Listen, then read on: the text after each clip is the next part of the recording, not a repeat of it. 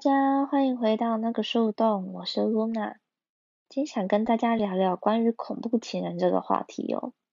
不知道大家前阵子有没有跟到一个时事，不管是 d 卡论坛还是网络新闻，都有提到有一个 YouTuber 他曾经是恐怖情人。没有跟到这件事情没关系，我稍微说明一下这件事情的始末好了。这个 YouTuber 他是经营一个知识型的频道。那频道的主题就是用物理来连接生活。它最热门的影片就是教人用物理公式来找到真爱。简单来说，就是教你怎么谈恋爱，教你用最短的时间成本找到适合你的人。他学历也非常好吼，他读的是武林高中，然后台大电机，而且他的外表也长得没有太差，他的声音也蛮沉稳，蛮好听的。大家都很惊讶，在这个世俗体制下觉得很优秀的人，他的过去被起底，也掀起大家热烈的讨论。那起底的内容是他的前女友出来说，他曾经有对他们施暴。那有一个比较严重一点，他将这个女生软禁在男子宿舍里面，他把女生的衣服拿走，目的就是不要让她逃跑，并且要求这位女生定时的要裸体等待他回来。满足他的性需求，如果有不顺他的意的地方，他就会打这个女生。而且他很聪明，他都打在一些衣服可以屏蔽的地方，例如胸部啊、肚子。他也知道这个女生的课表，所以他要求这个女生一下课马上就要回来。他也用手机定位这个女生的位置。他会用难听的字眼辱骂。例如，他会骂这位女生是王八蛋啊，骂她很贱等等的。最后，这个女生忍无可忍了，她申请保护令才结束这段不健康的关系哦。而这样的人却继续在 PTT 上面发布家教贴文，继续当别人的家教，甚至是当起了 YouTuber，还有一票他的粉丝，让人不禁很怀疑，也很担心。在这个世俗中，认定条件好的对象都有可能是同步情人了，到底谁还敢谈恋爱啊？这边我想分享一个我自己高中的故事。我高一的时候认识一个男生，那在我心中他就是一个可以说话的朋友。那我们聊了一阵子，可是越聊越觉得不太对劲，因为他好像跟我认定的关系不太一样。我觉得他是朋友，但是他认定我们两个是男女朋友。某一天，我就鼓起勇气跟他说了一下我心里面的想法，并且我心里面打算要远离这个人，切割一点关系这样子。他听了之后非常不能接受，发表一些很激动的言论。然后我在害怕之下，因为毕竟我才十五岁嘛，那害怕之下我就封锁他，想说这样一切就结束了。只要断绝网络上的来往，我就可以不要再看到他，不要再接触这一切。那他住在台中，我住在高雄。那某一天我下课的时候，我居然看到他在我家楼下，我超级害怕，因为他居然搭了三个小时的车要来见我一面，然后要要我听他说话，要我跟他在一起，就很激烈的手段让我不知道该怎么面对。那当时有事把他请回去了。可是后来还是有闹自杀之类的，他的妈妈觉得说这一切都是我造成的，所以就是打学校跟学校说明这些状况这样子。当时其实觉得我处理的方式没有很好，没有马上及时告诉我的家人，所以才演变成当时还蛮大的风波。那我朋友也有类似的经验，那我有把这些事情跟他聊过，那我们两个聊出来的结论就是。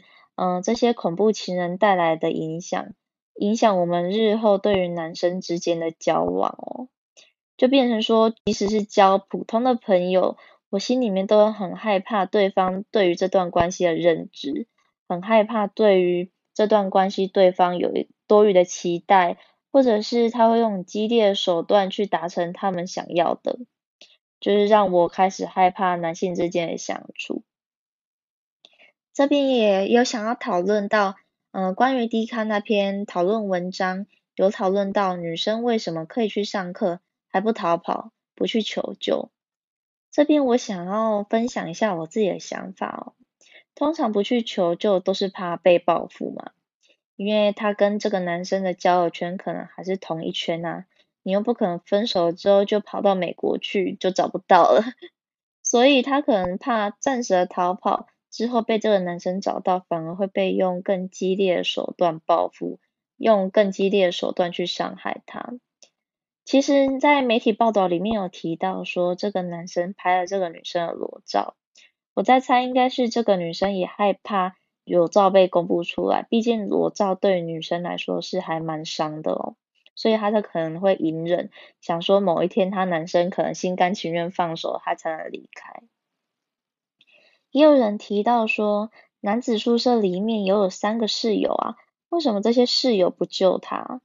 其实有句话叫“清官难断家务事”，大家都很害怕卷入别人的事情。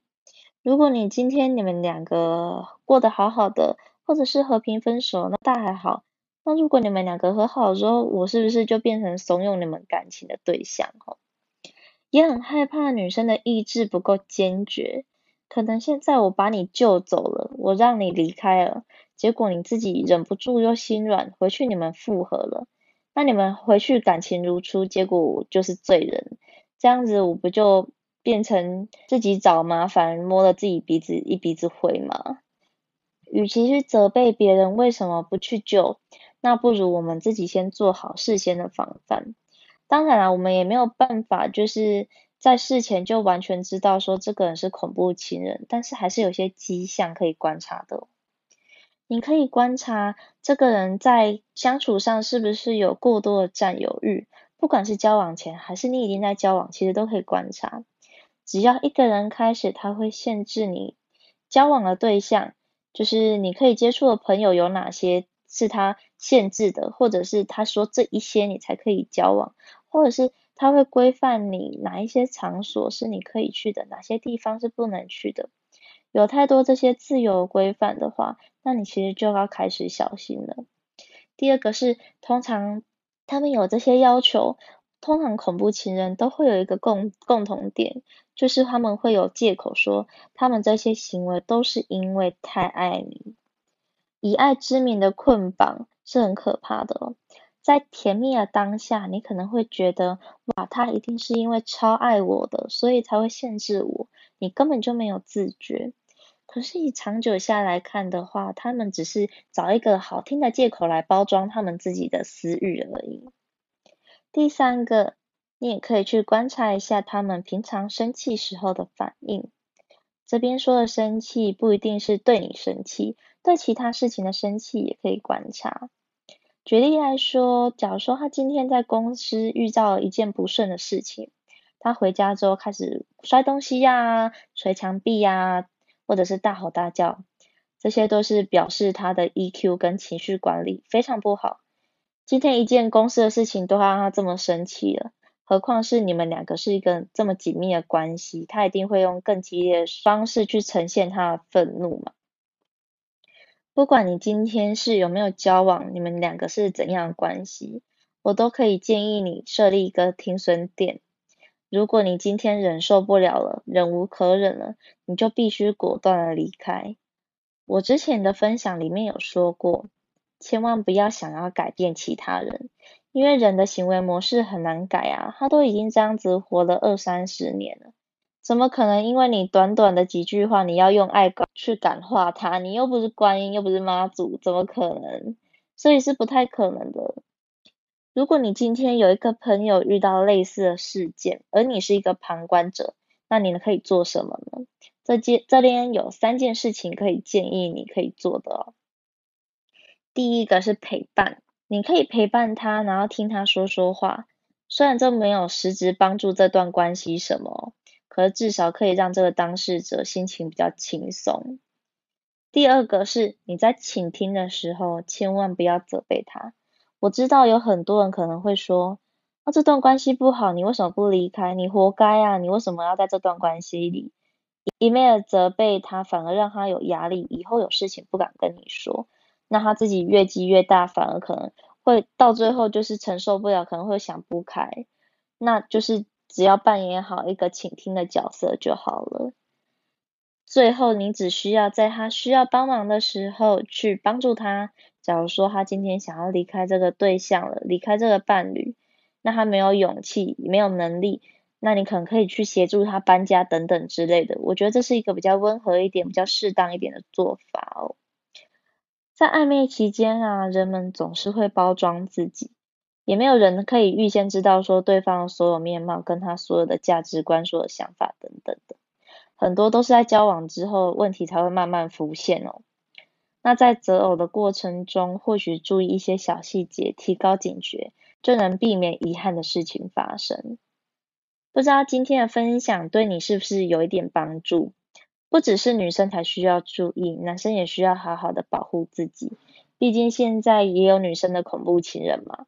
如果你有任何的建议或困扰，欢迎传私讯到我的 IG，账号是 h i 点 l o u n a。谢谢你今天的收听，祝福我们每个人都能遇见自己的幸福。那我们下次见，拜拜。